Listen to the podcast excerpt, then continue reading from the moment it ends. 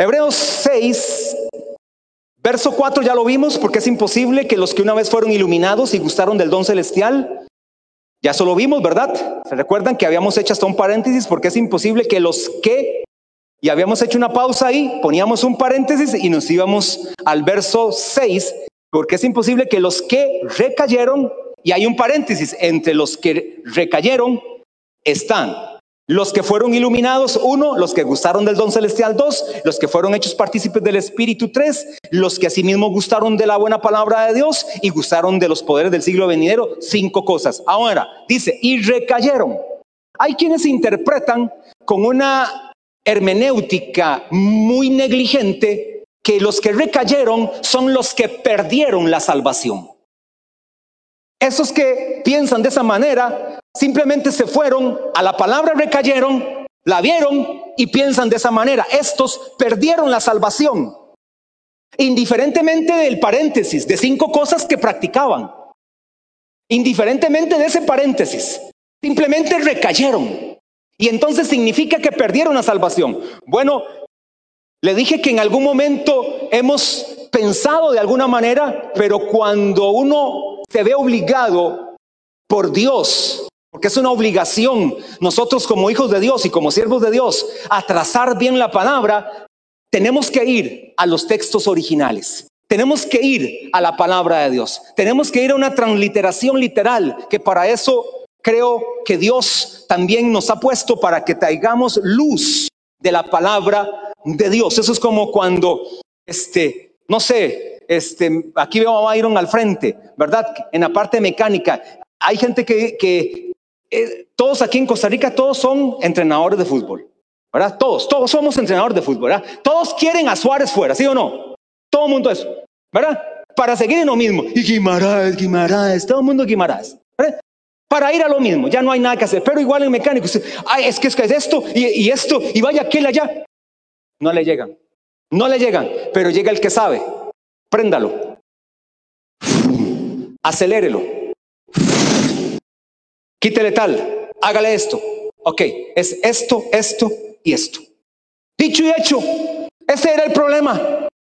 Le cobraron tal vez un poquito más caro, pero le salió el arreglo perfecto. Pero mientras usted consultó como con 30 mecánicos, le salió más caro que haber consultado solo con el que sabía con el que sabe verdaderamente. Entonces, cuando nosotros trazamos la palabra, tenemos que ir verdaderamente a trazarla con el que sabe hacerlo y hacerlo de la mejor manera. Por eso, hermano amado, hoy mi hermano me quitó como 15 minutos de tiempo que ocupaba en la mañana, que siempre hago algo en la mañana, y me, me hizo una pregunta, me dice, él me dice, Cali, Cali, este, Apocalipsis capítulo 3, que habla de los que tienen vestiduras resplandecientes, son los mismos que en Apocalipsis 7 habla que salieron de la gran tribulación y fueron vestidos con vestiduras resplandecientes. Entonces, bueno, rápidamente, Apocalipsis capítulo 1 habla de las cosas que vivió Juan en la isla de Patmos, capítulo 2 y capítulo 3 es el estado de la iglesia presente y capítulo 4, capítulo 22 es este, Israel y los gentiles en la tribulación. Bueno, 19 eh, y 20, al 22 ya tiene que ver con otro tiempo, pero va en la misma línea. Entonces, lo que significa que los que tenían vestidos resplandecientes de Apocalipsis capítulo 3 de la iglesia de Sardis no son los mismos del capítulo 7 de Apocalipsis porque están en dos tiempos este, geográficos, este, perdón, este, en dos tiempos este, de años diferentes. Pero las recompensas para los dos sí son los mismos, porque los de Sardis es la iglesia que venció y que fue arrebatada y se les promete vestiduras blancas. Pero los de Apocalipsis capítulo 7, que también tenían vestiduras blancas, que eran gentiles, que fueron salvos en la tribulación, también se les promete lo mismo. Las promesas son las mismas, pero los tiempos son diferentes. Eso es parte de una correcta interpretación, pero no de buenas a primeras, no, no van a estar, punto, pero no, no, no van a estar. No, no, demos argumentos sólidos de lo que estamos este, hablando. Ahora, y recayeron. Ya hablamos las cinco cosas de estas, de este paréntesis, los que fueron iluminados, que entendimos que en el griego esta palabra iluminados tiene que ver con ginosco y con epignosis, con una experiencia transformacional ¿Verdad? Oiga eso, estos que fueron iluminados tuvieron una experiencia transformacional, la misma palabra que se usa en San Juan 8, 31 y 32, que dice que el que permanece en la verdad, este será libre, ginosco o este, epignosis, y es la misma palabra que se usa también este, en Hebreos en Efesios capítulo 1, verso 18, dice, alumbrando los ojos de vuestro entendimiento. Esa palabra alumbrar es la misma palabra de iluminar. Bueno, vimos también que gustaron del Dios celestial, que no fue solamente que como que lo olieron o que le dieron una probadita. No, gustaron tiene que ver con aquella palabra que dice que Jesús gustó la muerte. Cuando Jesús dice la palabra que él gustó la muerte, es que la muerte misma vino sobre la vida de Jesús y lo este, despedazaron y lo hicieron sufrir y fue desfigurado. Es decir, no fue solamente una probadita. Verdaderamente Jesús supo lo que fue experimentar ese momento de dolor y de y de sufrimiento. Por eso estos que gustaron participaron, fueron parte de, que fue la palabra griega que hablamos que era este eh, Geumai. Y ahora dice también de los poderes del siglo venidero y gustaron también de la buena palabra de Dios. Oiga las características de esos que recayeron. Gustaron la buena palabra de Dios y gustaron de los poderes del siglo venidero. Oiga esto. Gustaron de los poderes del siglo venidero, hermano. El siglo venidero es el que no ha venido. El siglo venidero es el que estamos esperando usted y yo. Ese es el siglo venidero. El siglo venidero es el que está por venir. Y ellos gustaron de esos poderes porque en ese siglo venidero estará ese poder y ellos gustaron de esos poderes del siglo venidero que de repente nosotros ni sabemos este qué significa. Y lo otro dice que fueron partícipes del espíritu. Todavía más profundo la palabra metochos, que significa partícipes es que fueron socios, compañeros, fueron partícipes del Espíritu Santo, caminaban en la vida del Espíritu.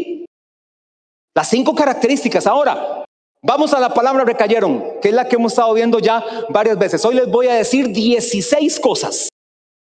Así que esté listo para apuntar, porque no voy a pasarles notas a los líderes de célula para que sepan que aquí vienen a estudiar la palabra y la van a trazar bien en la célula 16 cosas usted va a aprender hoy con respecto a recayeron. Por cierto, la palabra recayeron es la palabra griega parapipto. Es la palabra griega parapipto. Es la única vez que se usa en toda la Biblia. No hay otra. Solamente Hebreos capítulo 6, verso 6, usa la palabra parapipto. Nada más, no la va a encontrar en ningún texto, ni en hebreo, y mucho menos en griego. Y parapipto significa para que usted tenga ahí la este, interpretación o la transliteración, caer al lado o cerca de imprudencia, resbalar, deslizarse, desviarse, equivocarse, alejarse, ir de la prosperidad a la pobreza, caer de un estado de alta justicia, descender de un lugar alto. Diez significados de la palabra parapipto, pero ahora sí, voy a explicárselas. Número uno, bueno, varias, no voy, a enumerar, se la vuelvo a repetir. Caer al lado o cerca de. Esta es la transliteración de la palabra recaer de parapito. Caer al lado de o cerca de. Es decir, venía caminando, le he estado explicando una analogía, viene caminando como un atleta, va en su carrera, va en sus este, 42K o en sus 10 mil metros o en sus mil metros o en sus 100 metros, va caminando, va corriendo se cae cerca de o al lado de. Dejó de caminar. Dejó de caminar. Pero no se apartó de. No dice se apartó de. No, cayó al lado. Es decir, en la misma pista en la que va caminando, tuvo ahí un resbalón. Es decir, se resbaló. Puede ser, perdió la condición. O se distrajo. Seguro se quedó viendo el público. Miren cómo me aplauden todos. Y se quedó viéndolos. Y al que estaban aplaudiendo era el que ya estaba de primer lugar. Pero, ¿cómo me aplauden, verdad? Está como el burro que llevaba a Jesús, ¿verdad? Creyó que era él el que le daban los aplausos y era Jesús al que le estaban dando los aplausos. Y el burro decía, a mí me aplauden aquí, ¿verdad? Y con todo el ego, el burrito ahí, ¿cómo me aplauden? Y me tiran mantos y todo. No, era Jesús al que estaban adorando. Bueno, algunos tal vez pasó eso. Imprudencia, resbalar, deslizarse, desviarse, equivocarse.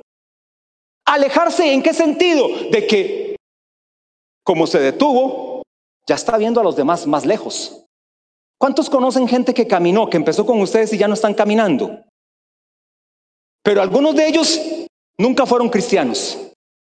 Pero algunos de ellos están detenidos y tienen, y aquí después le daré mi punto de vista, tienen por obligación que volver al camino de Dios. De lo contrario, nunca fueron salvos. Y le voy a dar esta aseveración basado en tres escritores poderosos, ni más ni menos basado en Jesús, Lucas capítulo 15. Ni más ni menos que basado en el apóstol Pablo, Primera de Corintios capítulo 3. Y ni más ni menos que basado en el apóstol Pedro, Segunda de Pedro capítulo 2. Y le voy a decir por qué asevero que el que se detuvo y pareciera que se apartó, si es verdaderamente salvo, tiene que regresar. Pero eso es una excepción a la regla, porque este que se detuvo no es que está en el mundo. ¿Me va captando? Este que cayó al lado no es que está pecando. No es que está revolcándose como el hijo pródigo con las algarrobas que comen los cerdos y está entre prostitutas, dice el verso de Lucas capítulo 15. No ese es el caso. Este que dice recayó no es uno que está viviendo en actualidad una vida de inmoralidad sexual, de inmoralidad física, de inmoralidad mental, de una ceguera. No es ese. Porque el que esté así y sea salvo en vida tiene que regresar a Cristo. En vida. Basado en Lucas capítulo 15. Es mi opinión.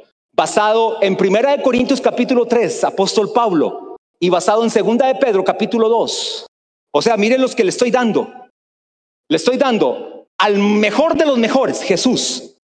A un discípulo directo de Jesús y es más, le voy a agregar otro. Le voy a agregar otro. Apocalipsis capítulo 2. El apóstol Juan, el que se recostaba al pecho de Jesús. Ese sabía cómo latían los, las pulsaciones de Jesús. Que por cierto, no latían a 60 palpitaciones por minuto. Porque Jesús era un acelerado. Era 90 mínimos por minuto. No se quedaba quieto con nada. Los días de trabajo de Jesús eran de 12 horas. Eso nos avergüenza a muchos.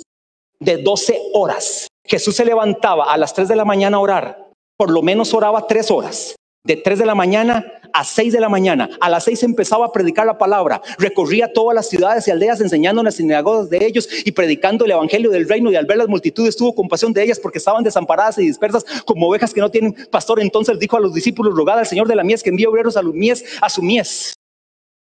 Esa era la vida de Jesús, predicar, predicar, predicar, caminar y caminar. Jesús no era como estos atletas de caminata o de 42K que caminan eso una vez cada tres meses o dos veces al año. Jesús se caminaba por lo menos diario, podía caminar unos 25 kilómetros diarios predicando la palabra, enseñando la palabra. Y cuando ya era de noche, se metía a hablar con publicanos y con pecadores y se metía en los lugares donde nadie entraba. Esa era la vida de Jesús.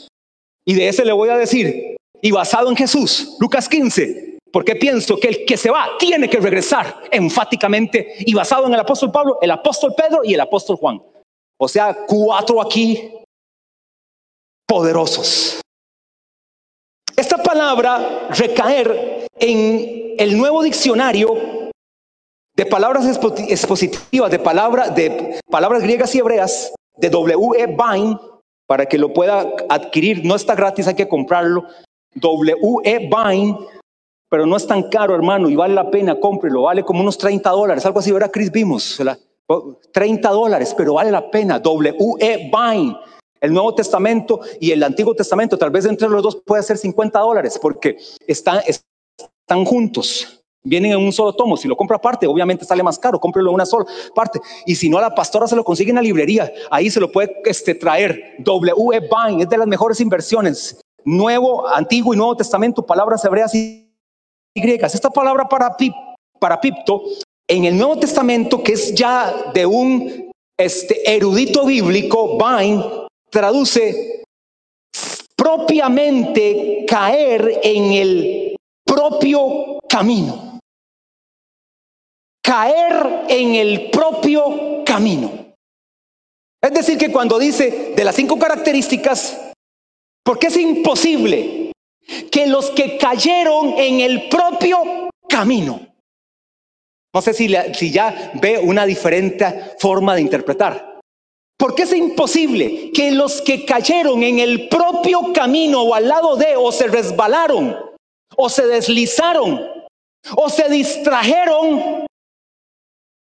Y ahí vamos a ver lo que sigue diciendo el verso 6, después vamos a ver eso. Entonces, hermano amado, todavía hilando más fino, Vine dice que esta palabra recaer es imprudencia, equivocarse, errar, descender. Es decir, que hay una total armonía entre el contexto del capítulo 5 y el capítulo 6, que lo que les estaba pasando a estos hebreos era un asunto de distracción, era un asunto de que permanecían en algo que ya tenían que abandonar para ir un paso mayor. Y por eso les insiste el autor de que ustedes tienen que ir más allá, tienen que ir a una vida de perfección todavía más alta y no tienen que quedarse ahí detenidos como están al lado, están dormidos ahí. Y de esos sí hay demasiados en la iglesia que están en el camino correcto, pero en ese camino se han quedado dormidos, se han quedado con un estupor, están ahí petrificados, están vegetando. Saben que son cristianos, saben que son salvos, saben que tienen a Cristo. Y es más, a veces hasta piensan y se hacen esta pregunta, muchos de esos, ¿seré salvo? Muchos de esos todavía se hacen esa pregunta. ¿Seré salvo? ¿Usted ha visto gente que ha pasado varias veces a un llamado de salvación? Yo he visto a uno, a una persona que ha pasado hasta diez veces en un llamado de salvación.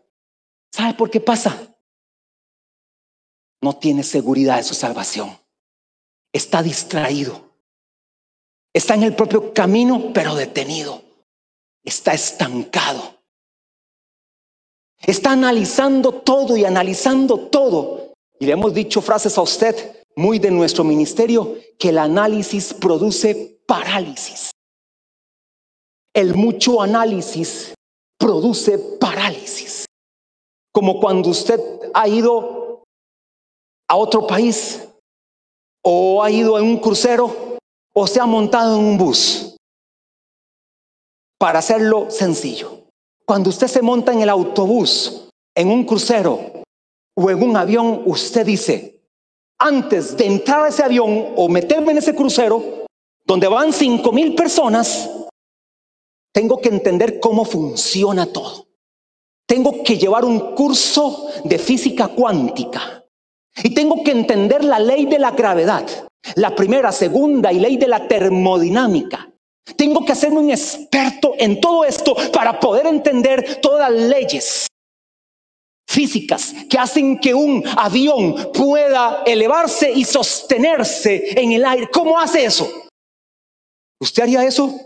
Y yo lo invito, Aarón, te voy a llevar a Disney. Pastor, hasta que no lo entienda no voy. El análisis produce análisis. ¿Cómo yo voy a entender que alguien que fue desfigurado en una cruz me salvó siendo yo el peor de los peores? El análisis produce. Lo que usted tiene que hacer es disfrutar su salvación.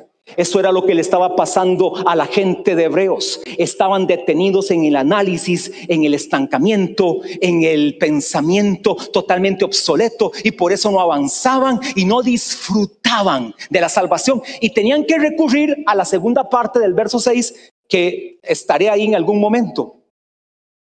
Ahora, hermano amado, con base a esta forma de traducción que está súper, súper clara de recayeron, aquí saco cuatro conclusiones, las, las primeras cuatro cosas que le quiero decir, de tantas que ya he dicho. Anote estas cuatro cosas que le voy a decir. Número uno, el practicar. Están ahí listo, computadoras en mano, iPad en mano, tablet en mano, celular en mano, Bitácora, hermano, vamos a ver, yo quiero oír bitácora sonando, lapiceros, agendas, quiero levante, levante ahí, bitácora, levante computadora, levante el teléfono, se está apuntando, quiero oírlos. Eso es, esta es una iglesia que viene a aprender la palabra. Anote ahí número uno, con base a esto anterior que he dicho de recaer, número uno, el practicar, permanecer, vivir en el pecado, el practicar, permanecer y vivir en el pecado es evidencia de no ser salvo. Conclusión número uno. El practicar, permanecer y vivir en el pecado es, evidencia suficiente para decir que esa persona no es salva. Estamos como en un juicio. ¿Estamos de acuerdo? Es una evidencia clara para decir, no eres salvo. Estamos en, el, en los por tanto. Aquí ya usted no tiene nada, ya no hay nada que hacer. A no ser de que se arrepienta, ¿verdad? Dos, el caer en pecados. El caer en pecados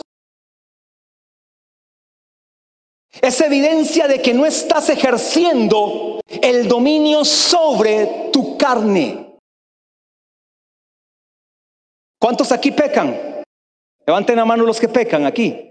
Yo la levanté para que tenga paz. Sí, perfecto. Pero es cierto no que hay unos que pecan más que otros. Ahora, pecados en tu vida es una evidencia, si sos salvo, pero es una evidencia de que no estás dominando tu carne. Todavía falta dominio sobre tu carne. Es más, hermano amado, se lo digo de esta manera.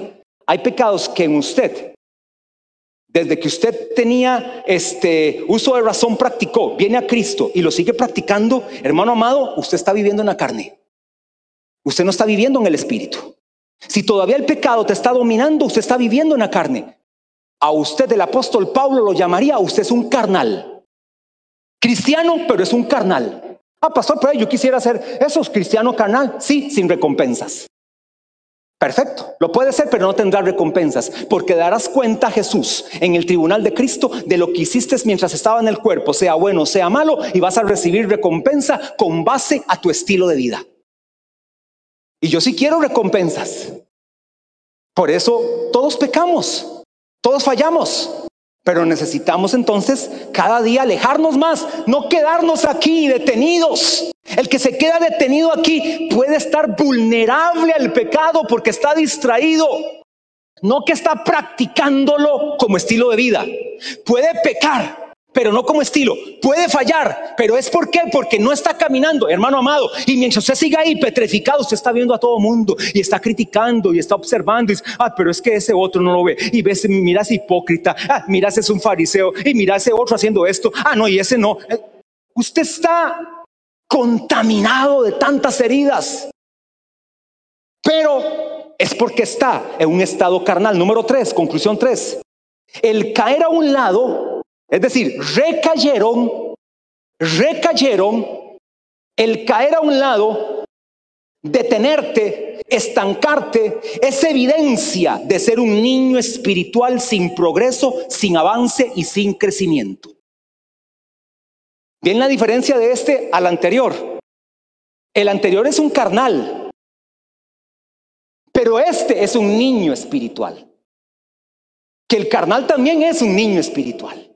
Ahora, el número tres, el que recae o el que dice la palabra, me gusta más usar la palabra griega porque la palabra recaer para nosotros, así a nuestro contexto latino, mm, a muchos de ustedes los tiende a confundir, porque eso es como el drogadicto que recae, eso es como el adúltero que recae, eso es como el que tenía adicción a la pornografía y recae.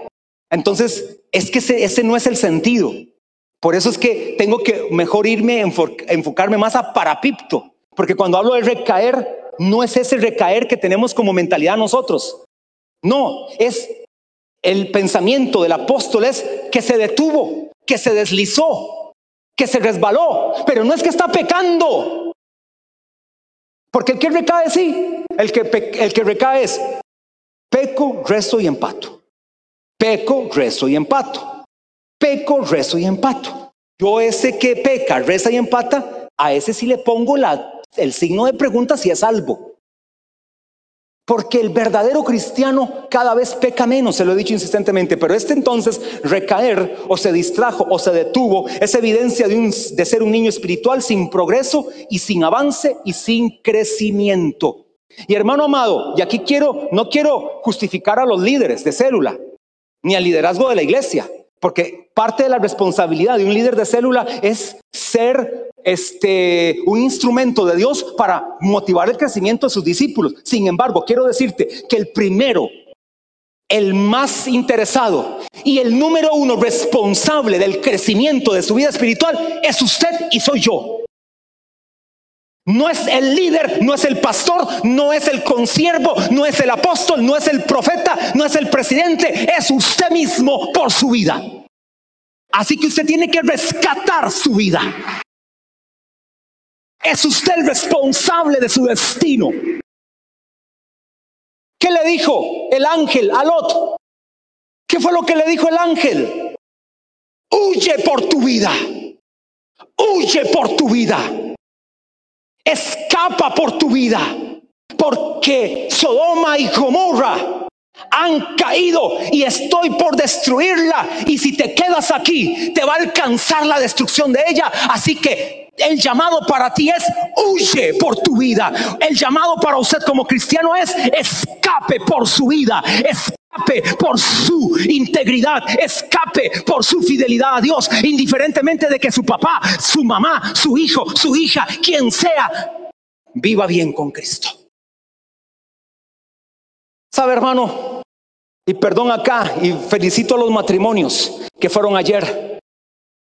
No vaya a pedir consejo de matrimonio, no, sí pídalo, sí se lo vamos a dar. Pero qué feo se ve. Vengo a pedirle consejo, pastor, porque me está llevando el diablo en el matrimonio. ¿Fuiste a cumbre? No. Entonces, ¿qué es la cosa?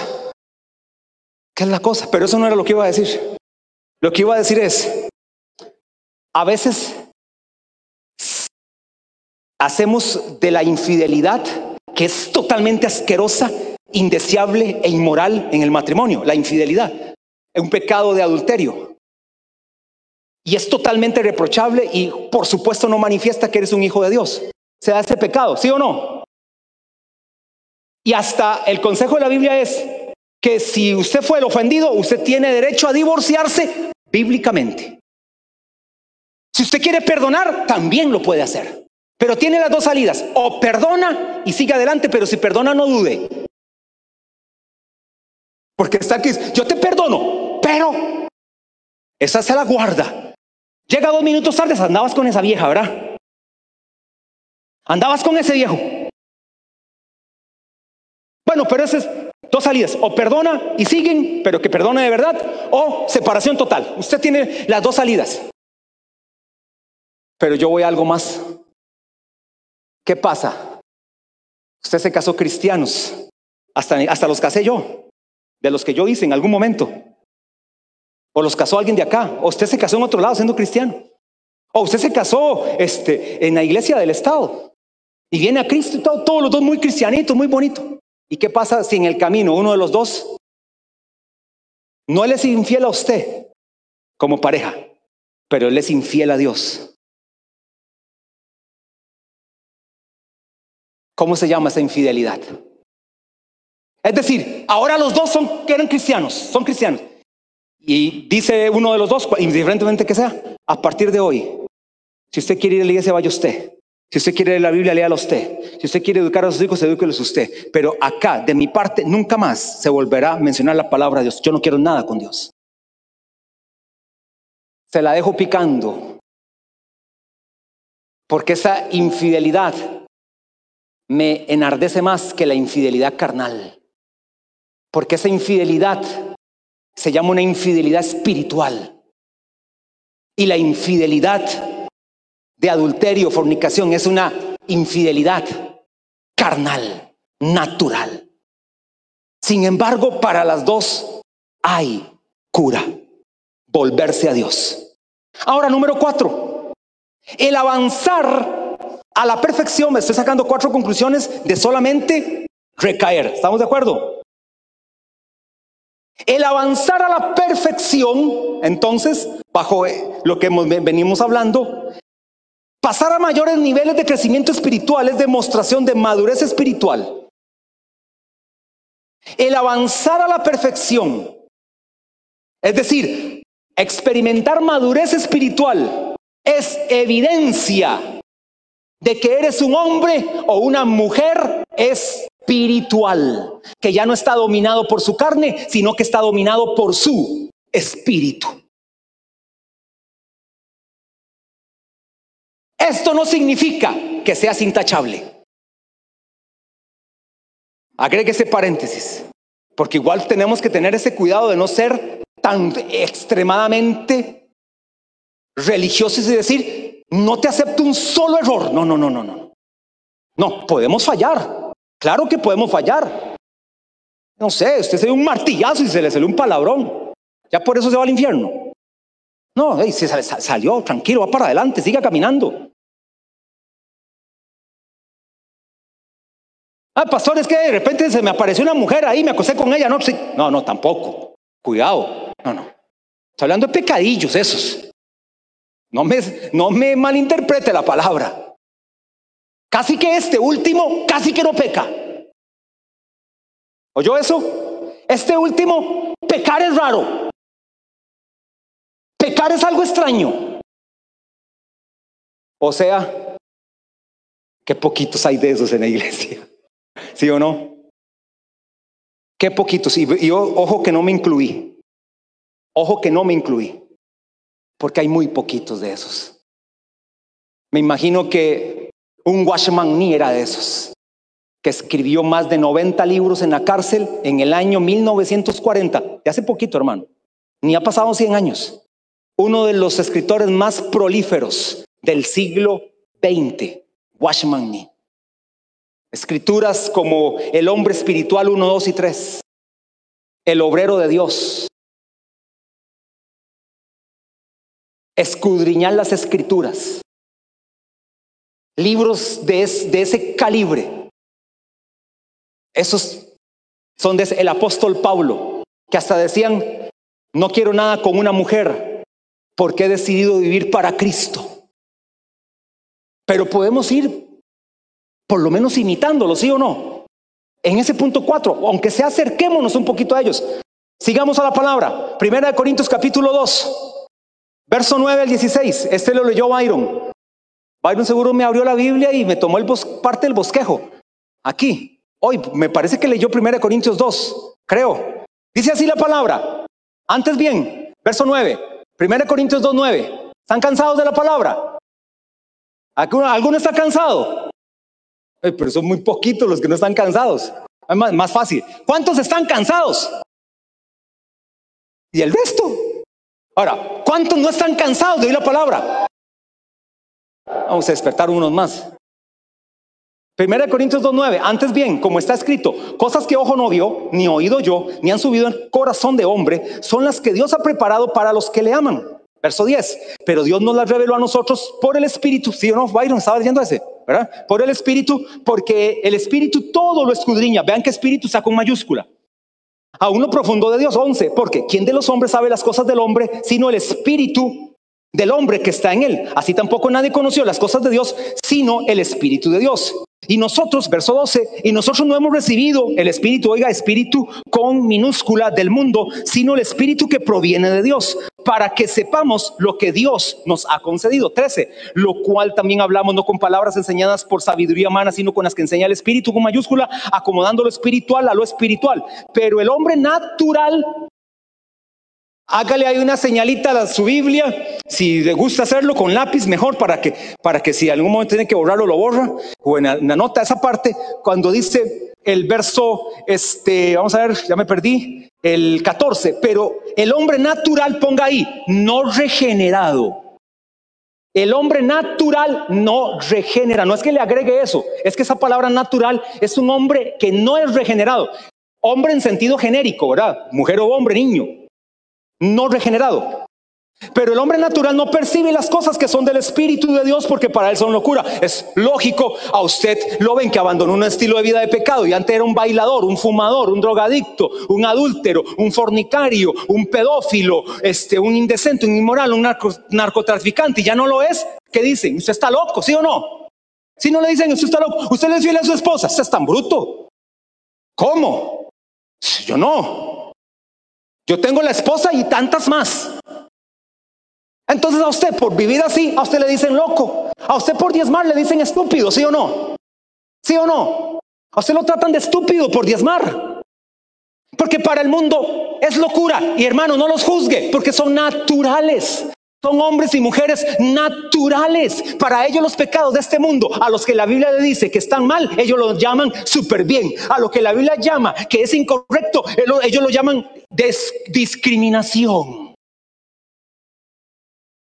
Entonces, es locura, para ellos es locura. Pero el hombre natural no percibe las cosas que son del Espíritu de Dios porque parecen locura y no las puede entender, no las puede entender porque se han de discernir espiritualmente. Es decir, hermano amado, en el mundo, la gente del mundo, la gente sin Cristo, no tiene discernimiento espiritual. Tienen discernimiento carnal y emocional, pero no tienen discernimiento espiritual. Están embotados, están embrutecidos. 15. En cambio, oiga, en cambio el espiritual, es decir, el regenerado, no degenerado. El natural es el degenerado. El hombre natural es el degenerado. El natural, el espiritual es regenerado. En cambio, el espiritual juzga todas las cosas, pero él no es juzgado de nadie. Porque ¿quién conoció la mente del Señor? ¿Quién instruirá? Mas nosotros tenemos la mente de Cristo. ¿Cuántos dicen amén? ¿Cuántos pueden decir yo tengo la mente de Cristo? ¿Sabe por qué usted tiene la mente de Cristo? Porque usted es espiritual. El hombre carnal no tiene mente de Cristo ni sabe, ni entiende, ni percibe esto, pero usted y yo tenemos la mente de Cristo porque somos espirituales. En el nuevo nacimiento nos volvimos espirituales, nacimos del agua y del espíritu. Agua representa la palabra espíritu, nuestro espíritu que estaba muerto fue regenerado a través del nuevo nacimiento. Ahora sigue diciendo capítulo 3, verso 1. No termina, recuerde que en la Biblia los títulos los pusieron los hombres, o sea, la, historia continúa. Capítulo 3, verso 1. De manera que, oyeron, todo lo anterior, todo lo anterior, ¿verdad? De manera que, lo liga, de manera que yo, hermanos, ¿a quién está hablando? A panderetas como usted y yo. ¿Sí o no? Aunque no me gusta. A cristianos, les está hablando a cristianos. De manera que, hermanos, no pude hablaros como espirituales. No pude hablaros como espirituales. Vuelva a ver al que está al lado suyo. Véalo y dígale, usted es espiritual. Declárelo. Usted es un hombre, usted es una mujer espiritual. Sino como a carnales. Como a niños en Cristo. Por eso a veces me da la tentación de pensar de que el escritor del libro de Hebreos es el mismo apóstol Pablo. Porque vean la similitud de las palabras con Hebreos 5 y 6. Ahora vean este otro verso, el 2. Os di a beber leche y no vianda, porque aún, aún no erais capaces. Después de tanto tiempo, recuerdan Hebreos 5, porque después de tanto tiempo tenéis necesidad de leche. Os di a beber leche y no vianda, porque aún no eres capaces, ni sois capaces. O sea, eso sí fue un leñazo. Oye, Byron, Usted no tiene capacidad ni de tomar leche, ni ahora ni nunca. o sea, lo maté, ¿verdad? Pero aquí, aquí el apóstol Pablo es así. Ni sois capaces todavía, porque aún sois carnales. Pues habiendo entre vosotros celos, contiendas y disensiones, no sois carnales y andáis como hombres. Ahora, vamos a ver si lo apunté aquí. Búsqueme ahí en pantalla. Primera de Corintios capítulo 1, verso 5. Aquí está. Verso en el 5 en adelante. Dice así, que, que en todas las cosas sois enrique. Oiga, oiga esto, estos son los Corintios del capítulo 3, ¿verdad? Lo vieron que estamos en Corintios, ¿verdad? No se me distraigan. ¿Están cansados? Ok. Capítulo 3 estábamos ahorita y capítulo 2, ahora capítulo 1. Que en todas las cosas sois enriquecidos. Esos eran los corintios. A los que Pablo les dice, y ustedes son carnales en él, enriquecidos en Él, en Cristo, en toda lengua y en toda ciencia. Versos 6 y 7. Así como el testimonio de Cristo ha sido confirmado en vosotros, siete, de tal manera que en nada os falta en ningún don, esperando la manifestación de nuestro Señor Jesucristo. Ahora sí, pastor, ya ahora sí me voló aquí, ya me confundió, peor si salgo aquí como un nudo. ¿Y cómo? Enriquecidos en todo con dones, llenos de toda sabiduría. Y en el capítulo 3, toda todavía son carnales. Apunte las conclusiones. Número uno, aunque todos los cristianos poseen un espíritu regenerado. Número uno, le dije que son 16, voy por la quinta. Aunque todos los cristianos poseen un espíritu regenerado, ¿cuántos dicen amén? Vea el que está al lado suyo, tiene un espíritu regenerado, a no ser de que no sea salvo. El único que no tiene un espíritu regenerado es el que no es salvo. Si usted no es salvo, usted es un degenerado. Si usted es salvo, usted es un regenerado. Y con respeto digo degenerado, porque es lo contrario a regenerado, ¿sí o no? ¿Saben? ¿Cuál es lo contrario a regenerado? Degenerado, ¿sí o no? Entonces no es nada ofensivo, aunque para el mundo esa palabra sí ya es de más peso. Pero si usted no tiene a Cristo, usted no tiene su espíritu regenerado. Ahora, conclusión uno, aunque todos los cristianos poseemos un espíritu regenerado, no todos los cristianos somos espirituales. Aunque todos los cristianos poseemos un espíritu regenerado, no todos los cristianos son espirituales. Conozco gente que ha predicado y que predicaba y que ejercía un liderazgo, evidencias de ser muy espiritual, de que profetizaba en otras lenguas, de que daba palabras, de que enseñaba en escuelas, de que iba a cumbres y hasta ministraba al Espíritu Santo. Y para no pensar en iglesias fuera de esta, pienso en esta. Gente que usted sabe que aquí fue usada, líderes que aquí fueron usados, pastores que aquí fueron usados. No era evidencia de que eran espirituales. Sí, no pongo en duda su regeneración en Cristo, pero sí pongo en duda su espiritualidad. Para cuando era de ministrar, para cuando era de pararse en público, para cuando era de ir a una célula, para cuando era de hablar y que le aplaudieran y que dijeran cosas bonitas, ahí soy el más espiritual. Pero la hora de tomar decisiones y pasar por alto el cuerpo de Cristo y no discernirlo, sino más bien transgredirlo, herirlo y pisotearlo, ahí no fueron espirituales. Eso sí es grave. Eso sí es grave, hermano amado. Por más don que tenga, por más palabrería que tenga, por más elocuencia que tenga, por más educación que tenga, por más profesión que tenga, pero cuando tenía que ser espiritual, no lo fueron. Demuéstreme su espiritualidad con decisiones correctas. Dígame cómo están sus hijos en Cristo. Eso es vida. Dígame cómo están sus finanzas en casa.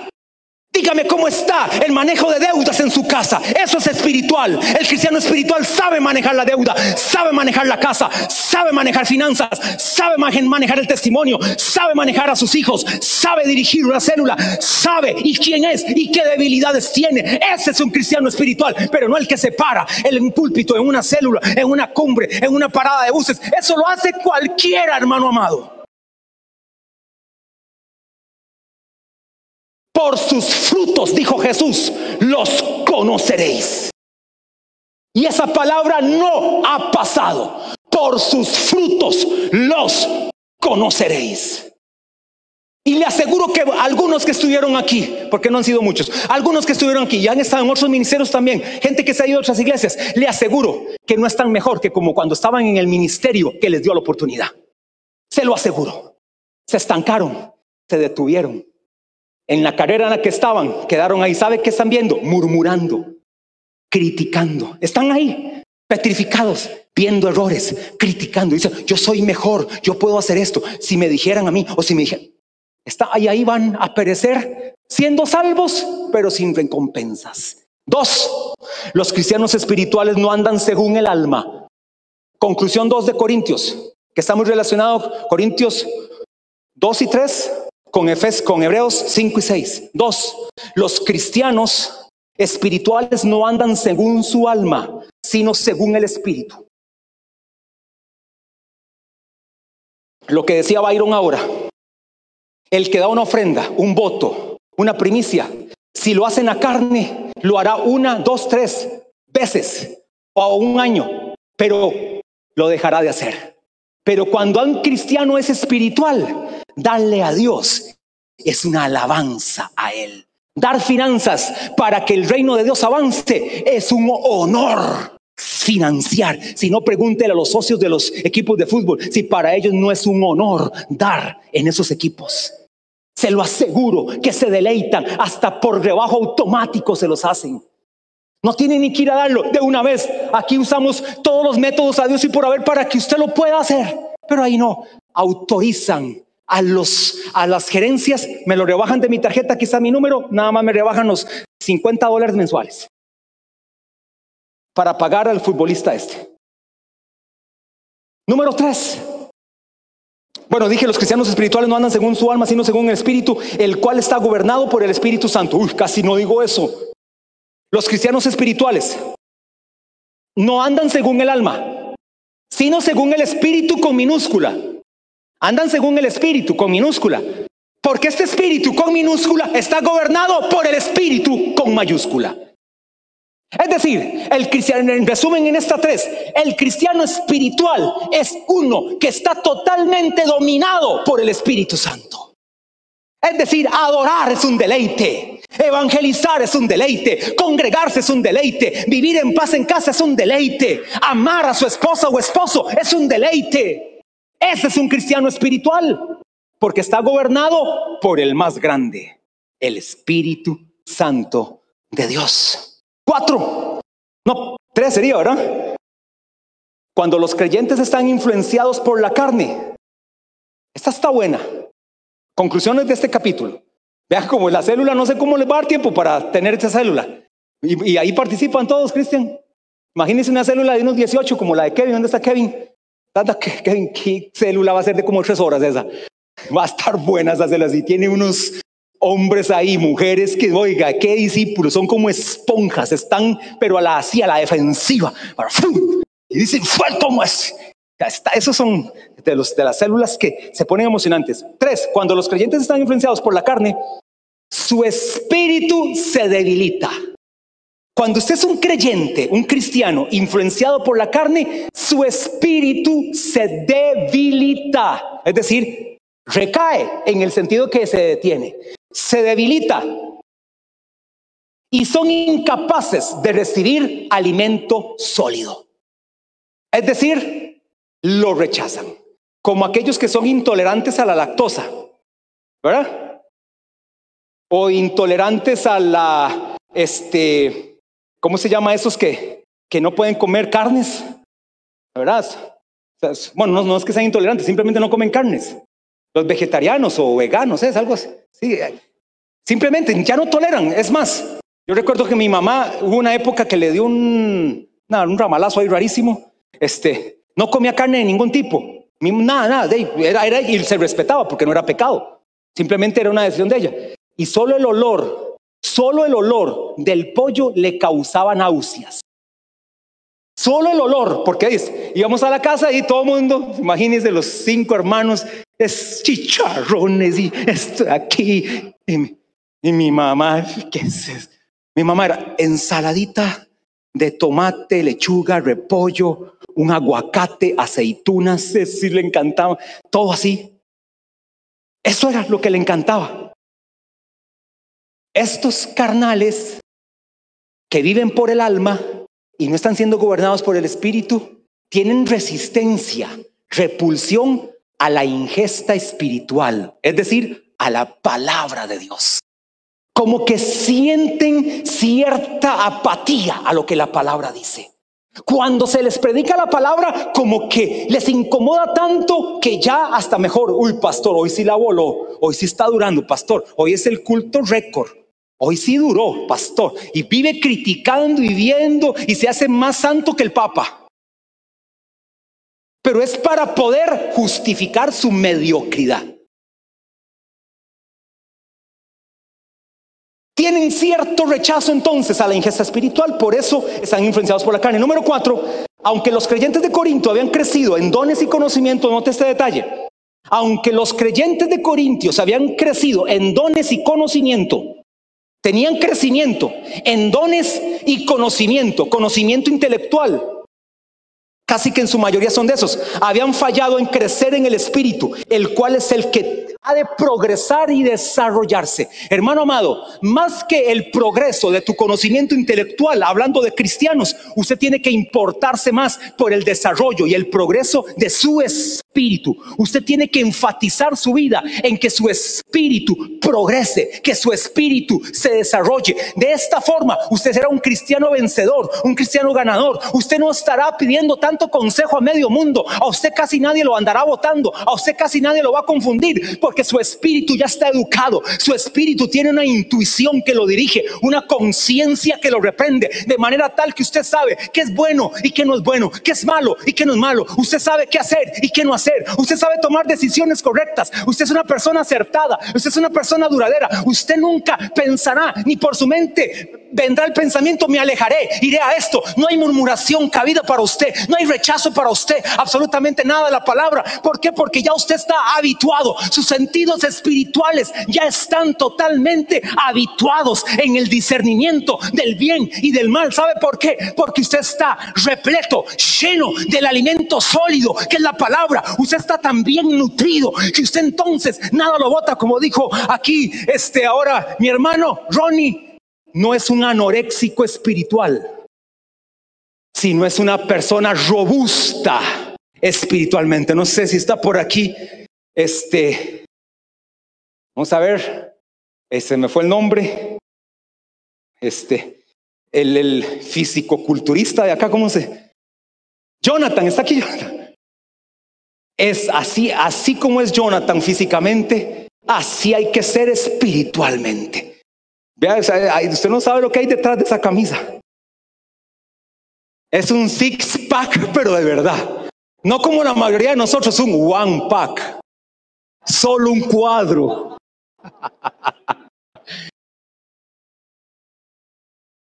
Ese desarrollo físico es el que Dios quiere ver en lo espiritual en todos nosotros. Un sostenimiento, un mantenimiento, unos bíceps, unos músculos, un sostenimiento, un aguante, una perseverancia, una fidelidad, una lealtad, un amor, una pasión, un adorador, uno que intercede.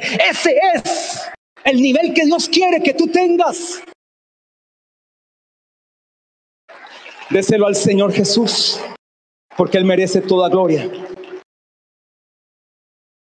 Pero ¿qué era lo que estaba sucediendo entonces? Con los hebreos, ¿qué pasaba? ¿Por qué el descenso? ¿Por qué el descenso en los hebreos?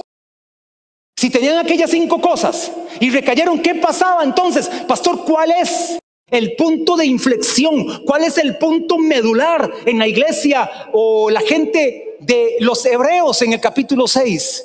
El punto neurálgico ahí era la incredulidad, la duda en la eficacia del sacrificio de la cruz.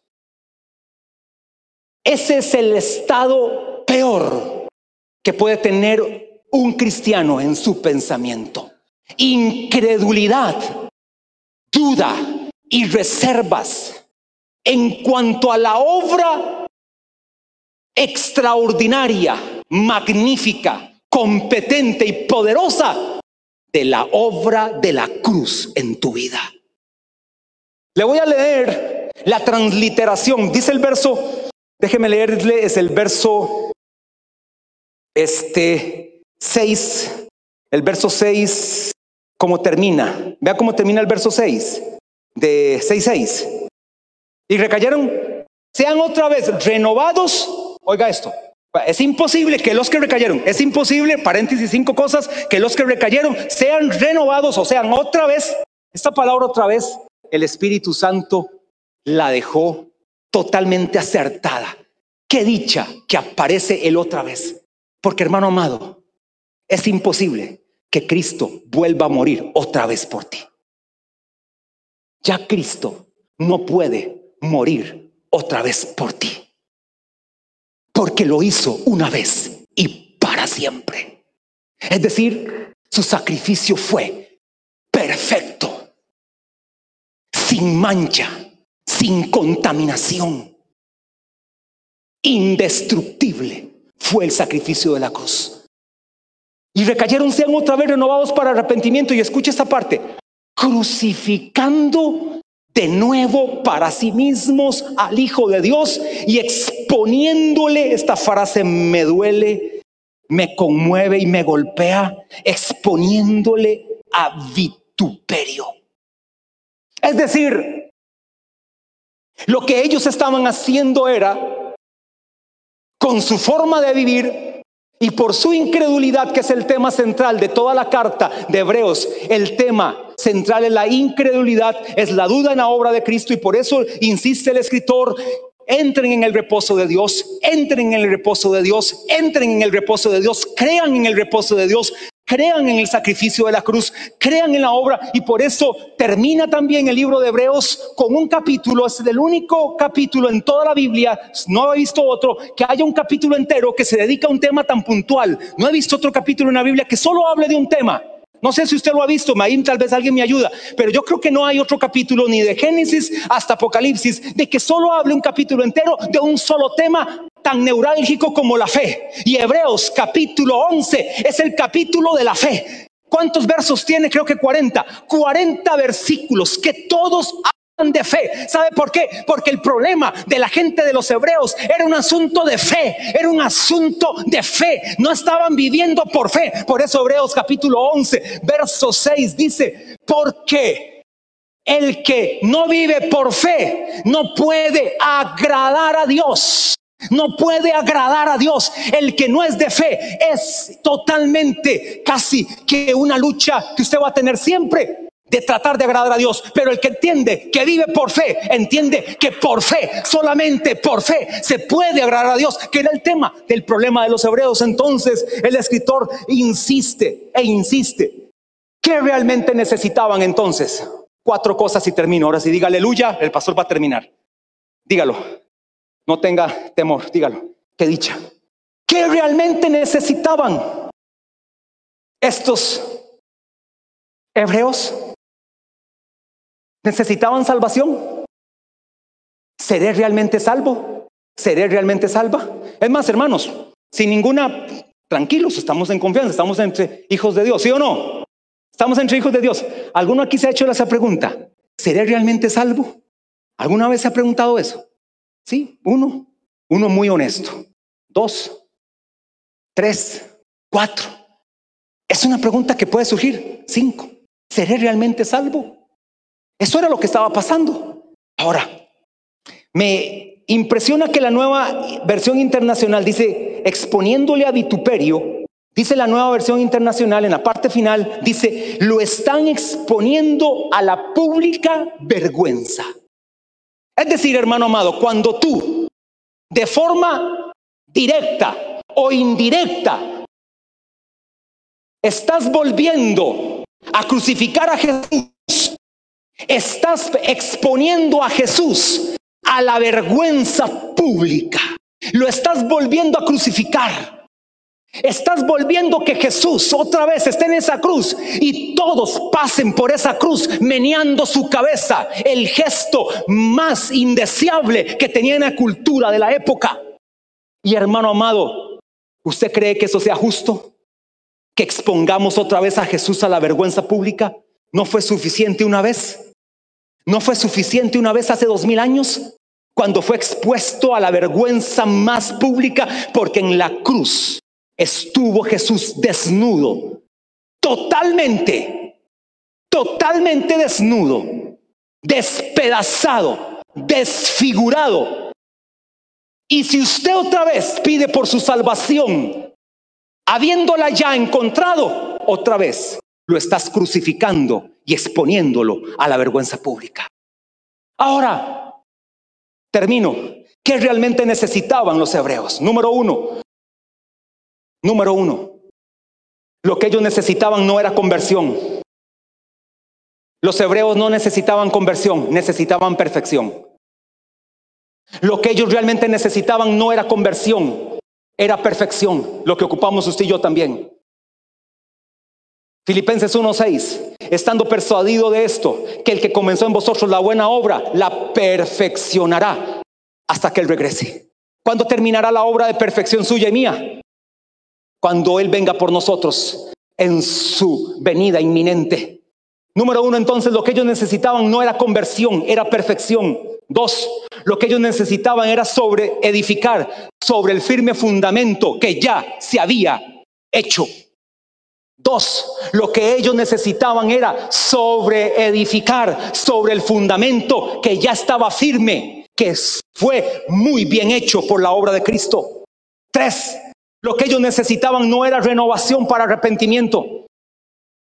Por eso dice ahí el verso, porque es imposible que los que recayeron sean renovados. No ocupaban renovación para arrepentimiento.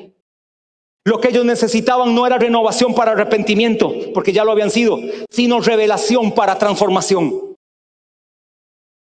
Lo que ellos necesitaban no era renovación para arrepentimiento, porque ya la habían tenido. Lo que ellos necesitaban eran revelación para una transformación.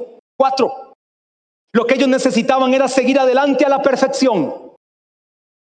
No quedarse estancados, no detenerse, no deslizarse, no distraerse. Lo que ellos necesitaban era avanzar. Lo que ellos necesitaban era caminar. Lo que ellos necesitaban era ejercitarse, avanzar a la perfección.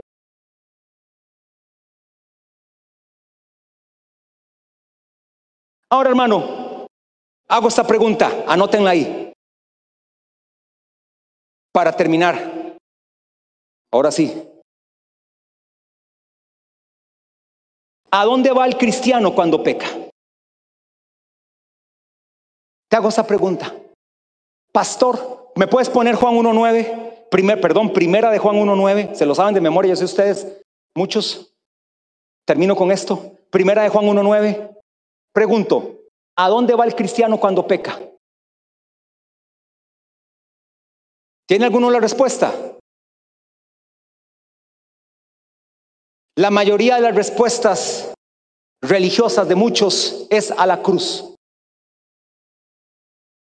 Cuando usted, cuando peca, va a la cruz, está volviendo otra vez a crucificar a Jesús. Cuando va el cristiano, ¿a dónde va el cristiano cuando peca? Hermano, entienda esto.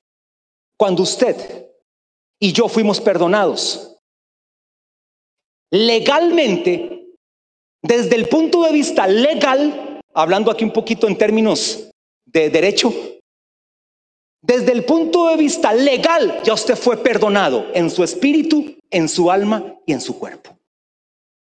En el nuevo nacimiento, Usted fue perdonado legalmente o la justicia de Dios dice que tú legalmente fuiste perdonado en tu espíritu, en tu alma y en tu cuerpo. Por eso Colosenses capítulo 2, verso 14 dice, anulando el acta de los decretos que había contra nosotros, que nos era contraria, quitándola de en medio y clavándola en la cruz. Es decir, lo que hizo el Padre fue en Jesús cargó toda tu justicia y mi justicia y entonces ya Él no te ve como un pecador, te ve como uno que ha sido santificado y lavado en la sangre de Cristo. Entonces, desde el punto de vista legal y posicional, tú y yo ya fuimos perdonados. Vamos bien ahí.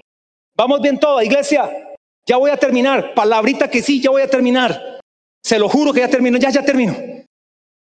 Desde el punto de vista legal entonces y posicional, ya usted y yo fuimos perdonados a través de la obra de Jesús en la cruz. Ahora, desde el punto de vista experimental, Juan 1.9, si confesamos nuestros pecados, Él es fiel y justo para que nos perdone. Es que esta versión es diferente, pero va bien. Él es fiel y justo para que nos perdone nuestros pecados y nos limpie de toda maldad. Ahora, legalmente y posicionalmente tú y yo ya fuimos perdonados. Experimentalmente, cuando pecamos, tenemos que ir a pedir perdón al Padre, a Dios, a Jesús, al Espíritu Santo, para que nos limpie.